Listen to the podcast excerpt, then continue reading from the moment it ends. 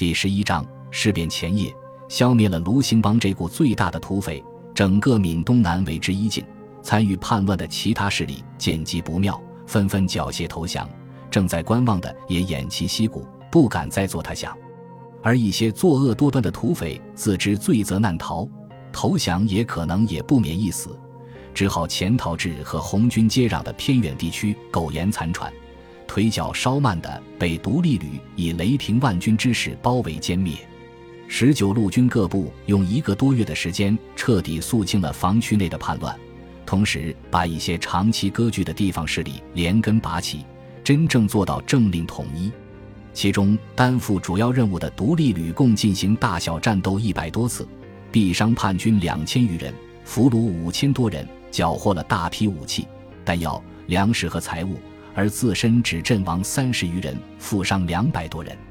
尽管历次战斗独立旅在火力和兵力上都拥有压倒性的优势，但是没有一次失败的结果，还是让孙百里非常高兴，自己一手训练的军队终于有了一定的战斗力。尤其是拼刺技术有了长足的进步，面对土匪的大刀长矛时，总是占尽上风。相信要不了多久，就能达到和日军比肩的地步。孙百里在内心深处有些感谢这些土匪，如果不是他们发动叛乱，自己就没有机会检验部队的战斗力。对于一支新成立的军队，第一次战斗是至关重要的，因为它会直接影响到官兵的自信心的建立。通过相对弱小的对手来确立自信，逐步成长起来，最后才能毫不惧怕地面对任何强敌。十九路军总部对独立旅在平叛行动中的表现给予了充分的肯定，通令全军嘉奖的同时，还拨出专门的款项犒赏官兵。蔡廷锴私下里也对孙百里大为褒扬，全旅上下在喜气洋洋的气氛下度过了一九三二年的最后几天，迎来新的一年。然而。新年刚过，孙百里就遇到一个极为头痛的问题：那些拘押在漳州的俘虏不知道该如何处理。总数超过五千的俘虏，经过甄别后留下四千多罪不至死的小喽啰。经过教育改造后，一些愿意回乡务农，同时又有家可回的相继离开，还剩下两千余人无法安置。如果对这些人放任自流，必然又是威胁社会安定的重大隐患。继续关押起来的话，不但要长期占用两个连的兵力，养活两千名壮汉也是不小的负担。中午曾经建议把这些人直接编成一个团，作为独立旅的补充兵力，但是孙百里深知不能再扩编部队了。自己加入十九路军不到半年就被破格提拔，连升几级当了旅长，已经有人对此颇有微词。如果再扩编两千人，独立旅的规模就会完全和其他几个师相差无几。十九路军毕竟不是蔡廷锴的私人军队，他也要平衡部下之间的关系。冥思苦想了几天之后，孙百里依然无计可施，只好去找杜周南求助。杜周南听他说完之后，语气轻松地说：“我还以为是多大的事，居然把你这个堂堂行署专员难成这样。”孙百里喜出望外地问：“你有什么好办法？”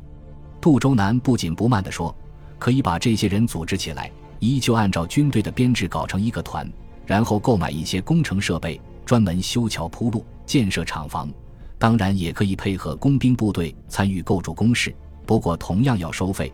对外就叫工程公司，这样他们既能自食其力，又不会威胁治安。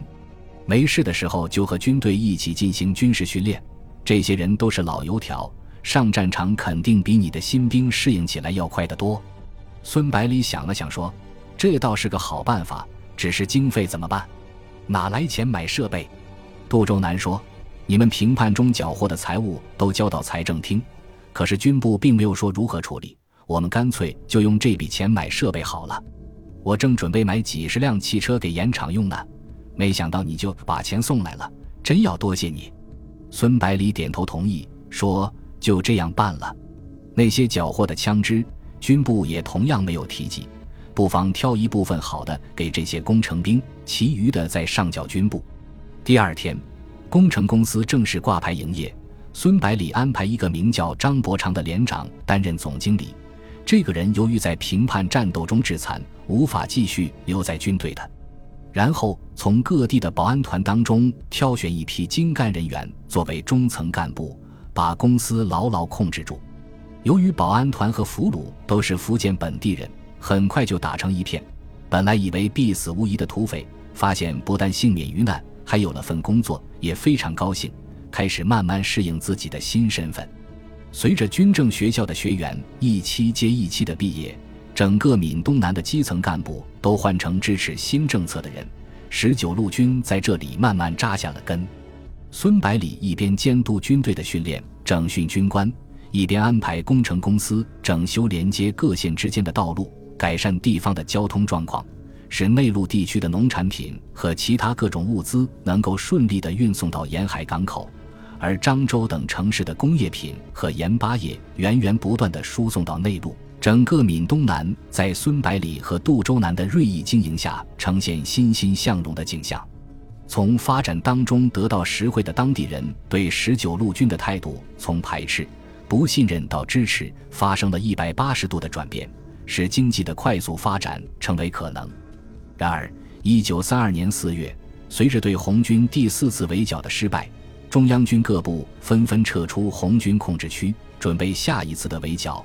腾出手来的红军迅速移师东下，准备全力解决十九路军。闽西前线所受到的压力一下增大了许多，于是几个师长纷纷要求独立旅增援前线，但是最后却无一例外的都被军部严词拒绝。因为此时十九路军的内部发生了巨大变化。五月中旬的一天，蔡廷锴突然带着几名参谋不期而至。虽然表面上说是来视察漳州的防务，同时检验独立旅的训练成果，孙百里从他那紧锁的眉头看出事情绝非如此。果然，当晚孙百里被专门请到蔡廷锴在漳州的临时官邸。孙百里一进门就发觉气氛有点非同寻常。偌大的会客室只有蔡廷锴独自坐在中间的太师椅上，灯光把他消瘦的身影投在光洁的地板上，显得有些孤独。而陪同前来的参谋都不见踪影。敬礼之后，蔡廷锴让孙百里坐下，用很随意的语气问：“百里，现在独立旅情况怎么样？”孙百里回答道：“部队已经按照德国陆军旅的编制扩编完成，在兵力上已经接近国内步兵师的编制。如果配备的重型火炮全部到位的话，火力会远远超过普通的步兵师。虽然独立旅成立的时间不长。”但是通过在平盘行动中的表现来看，还是具有一定的战斗力。虽然比日本军队还有一定的差距，但是绝不会弱于国内的任何一支军队。如果在训练上半年左右的话，完全可以塑造成一支劲旅。蔡廷锴点了点头，说：“可惜时不待我呀，这样的部队还是太少了。”然后语气沉重地说：“老长官陈明书已经于日前抵闽。”决定十九路军和两广联合起来成立一个新政府，以反共反蒋和抗日作为政治纲领。我和光鼎苦劝良久，都说服不了他，最后反被痛骂一顿，说我们贪图荣华富贵，忘记了革命的精神，还说我们要是不同意他的计划，就把他直接送给蒋介石来换取高官厚禄。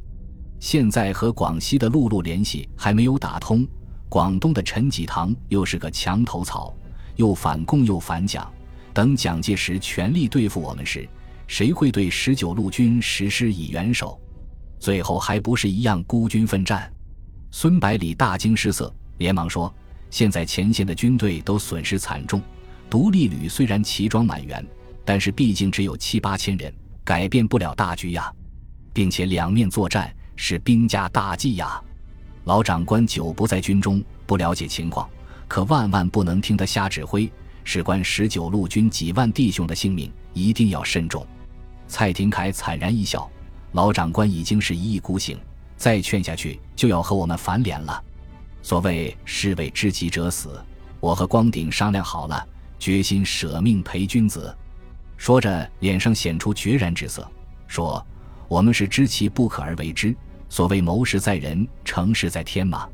但是，一旦通电反蒋，漳州是我军仓库所在，又背靠大海，最容易遭到攻击。你的担子也非常重啊！希望你能守住这里，让十九路军有一条逃生之路。最不济也要保住老长官的性命。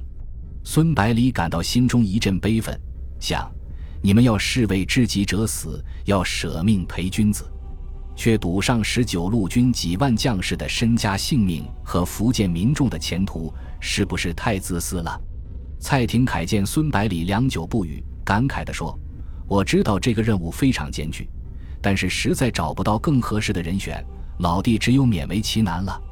哎，这些师长、旅长们真是让人失望，态度模棱两可，总是不愿意明确表态，使老长官错以为同意他的意见，才执意如此。”孙百里此时决心一定，既然无力改变这个决定，就尽自己微薄的力量来保全闽东南。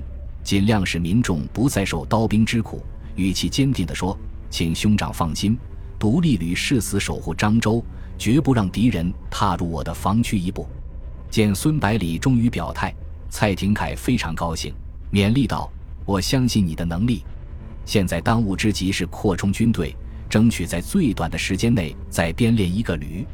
武器装备不足的部分，直接找军需处；我们没有的，就从国外购买。”不用担心经费，孙百里连忙说：“现在我们缺少的主要是大口径火炮，需要大量进口。